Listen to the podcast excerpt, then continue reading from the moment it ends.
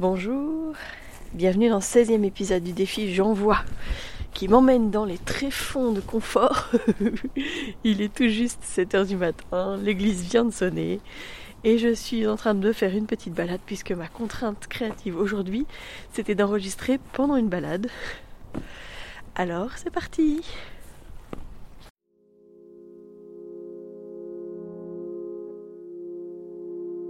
Bienvenue dans Bulle de Sage-Femme, le podcast qui déconstruit les croyances, démystifie les peurs sociétales, redonne toute sa place à la physiologie des femmes qui savent enfanter dans leur pleine puissance, mais aussi des bébés qui savent se mettre au monde.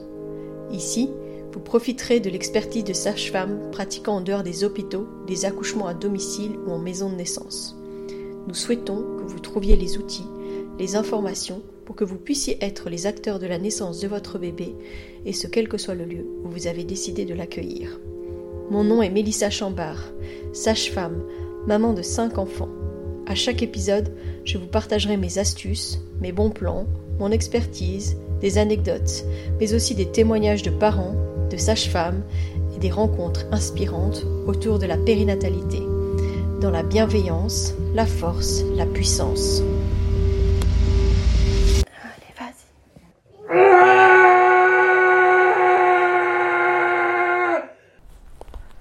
J'espère que ça sera audible. J'espère aussi que je ferai pas de chute parce que il fait très froid en ce moment. Il y a de la neige, un petit peu de neige, pas beaucoup de neige, mais moi c'est pour euh, givrer les... les trottoirs, rendre les choses un petit peu moins accessibles, donc j'espère que ça ira. Euh, et surtout bah, que ce sera audible parce que j'ai pas l'habitude évidemment d'enregistrer dans ces conditions. Alors aujourd'hui du coup je vais en profiter bah, pour vous parler de l'activité physique pendant la grossesse, puis surtout bah, des randonnées, euh, de la marche, quoi, parce que l'activité physique c'est recommandé évidemment pendant la grossesse, mais euh, qu'est-ce qu'il en est en fait des effets de la connexion avec la nature, le fait d'aller se balader dans les bois ou dans les champs ou aller euh, dans un parc, etc. Et donc on va parler de ça parce que je pense qu'on minimise un petit peu trop euh, l'effet euh, justement de la nature sur euh, le fonctionnement de notre corps en général et surtout au moment de la grossesse. Donc, est-ce que vous avez déjà ressenti justement à quel point aller dans un milieu naturel, marcher dans les bois, faire une balade, etc., avait un impact justement sur comment est-ce que vous vous sentiez, comment est-ce que vous ressentiez les choses, comment est-ce que ça, ça a aidé dans votre humeur? Des fois, je sais que chez moi, mon mari, ça lui arrive de dire euh, bon, je vais sortir parce que là, euh, il serait un petit peu trop énervé, euh, un peu dans les émotions difficiles, dans le stress, etc. Et que bah, juste d'aller marcher un petit peu lui fait du bien. Bah, tout ça, ça a été démontré avec des études. Il y a des études scientifiques qui ont été faites sur le sujet de la connexion avec la nature et la grossesse, et aussi le postpartum. Et donc, je pense que c'est important justement de parler de ça, vous savez que même, euh, ça me faisait rire quand elle disait ça, mais Karine, la sage-femme, elle préconise aux gens, euh, en fin de grossesse, elle dit aux femmes, il faut que tu trouves ta côte, hein, euh, et que tu, fasses justement au moins ta côte une fois par jour, voilà, pour faire de l'activité physique, etc.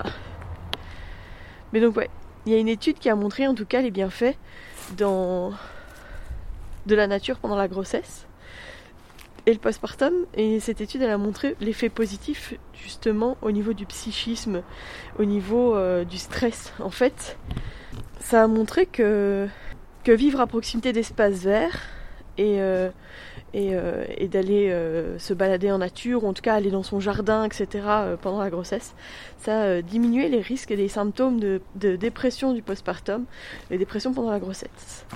Pourquoi? Bah, En fait parce que la connexion à la nature, ça aide à réguler certaines hormones de stress comme le cortisol. Hein, et que du coup, ça a un effet aussi... Euh, on a pu observer que ça a diminué aussi les bébés euh, qui naissaient prématurément, les bébés de petit poids, les retards de croissance in. Euh, donc ça avait vraiment un impact ultra positif. En parlant de choses qu'on sécrète quand on va se balader, etc., bah, je crois que ça, c'est pas quelque chose que je vais vraiment vous apprendre, mais vous savez que d'aller à l'extérieur et d'être. Euh, euh, exposé à la lumière naturelle, ça aide à la sécrétion de la vitamine D. La vitamine D, ça joue sur tellement de plans, évidemment au niveau immunitaire, ça on en a beaucoup parlé pendant la crise Covid, euh, à quel point c'était important de se supplémenter en vitamine D, mais pas que.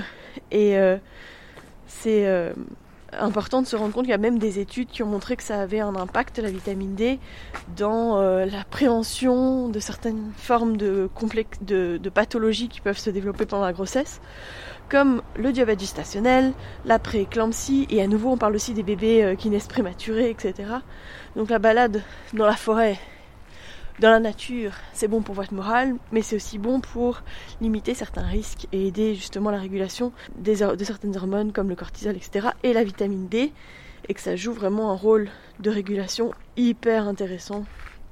Bon, c'est bon. Euh, pour la maman, physiquement, évidemment, d'être en activité physique, c'est bon pour son système cardiovasculaire, sa respiration, etc. Moi, j'ai observé aussi que les femmes qui faisaient plus d'activité physique, par exemple celles qui avaient un chien, et qui, euh, par tout temps et tout, tout vent, j'ai envie de dire, baladent leur chien, euh, ou vont justement en nature pour allier cette balade avec le chien, euh, avec un moment de connexion avec la nature, ben, moi j'observe que souvent c'est des bébés qui se placent beaucoup mieux. Parce que on a l'habitude un peu trop de chiller, je pense, chez nous euh, pendant la grossesse et surtout en fin de grossesse, les femmes elles font que beaucoup se déposer, j'ai envie de dire, euh, et que du coup ça joue beaucoup aussi sur le positionnement des bébés. En plus de ça, il y a une étude britannique Non, une étude européenne. Je sais pas trop si c'est britannique, j'avoue que j'ai pas trouvé, même s'il y a beaucoup de noms un peu anglophones dedans, mais qui a été faite sur 11 pays euh, européens et qui a montré justement que euh, les femmes qui vivaient à proximité euh, de d'espaces verts. Alors ils ont, ils ont fait des quotas hein, par rapport à est-ce qu'elles habitent à 500, 400, 300, quel est leur niveau social, etc. C'est assez élaboré comme truc, mais en même temps sur 69 000 femmes, il faut quand même avoir un random qui soit euh, correct. Et en tout cas, ce que ça a montré à nouveau, bah, qu'il y avait moins de retard de croissance in utero. Que, en plus, euh, ça montrait que pour bénéficier de cet effet positif euh, du, fait d'être en connexion avec la nature, et ben en fait, il fallait au moins deux heures par semaine. Je pense que ça va, quoi. Alors franchement, euh, donc je vous parlais euh, de la sécrétion euh, des hormones du cortisol, donc diminution du stress, etc. Diminution des dépressions du postpartum. Mais en fait, la luminothérapie, c'est pas de la gnognotte, quoi. Donc moi, je sais pas. je me suis rendu compte à quel point j'étais sensible à la lumière quand je suis arrivée en Belgique. La première hiver en Belgique, c'était tellement horrible. Il y avait ce gris belge là, avec la lumière diffuse du matin jusqu'au soir, où on sait pas où est le soleil tellement il fait gris. Et moi, je commençais à sérieusement déprimer, quoi. Je me suis d'ailleurs demandé si je faisais pas une dépression, le fait d'être loin de mon homme, le fait d'être toute seule dans un pays, etc. Et puis en fait, il a fait beau 2-3 jours, et c'est revenu, quoi. Le, le, moral était à nouveau là. J'étais à nouveau prête euh, à aller à, à faire ces études-là, et wow, là ça glisse. Euh, donc c'était assez, euh, assez fou. Et donc je pense qu'on minimise vraiment euh, à quel point l'activité extérieure, l'exposition à la lumière naturelle, etc. a un impact. Avec bah ouais, la diminution du risque de dépression. et puis il n'y a rien à faire, la lumière ça, ça régule aussi beaucoup notre, notre horloge biologique. Et bah ouais, ça, ça, stimule aussi la production d'autres hormones comme la sérotonine, l'hormone du bonheur. Et donc ça aide à réguler l'humeur évidemment.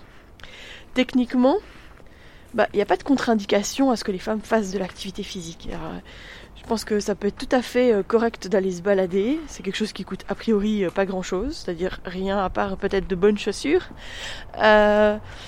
et que bah, l'effet, il est quand même assez grand, comme je vous ai expliqué. Je vous partagerai un petit peu toutes ces études dans la description de cet épisode. Euh, mais donc, si les femmes euh, pratiquent une activité physique comme euh, la marche, déjà, c'est déjà super bien. Et en plus, elles bénéficient de cette connexion à la nature qui va avoir des effets bénéfiques chez elles comme chez leur bébé.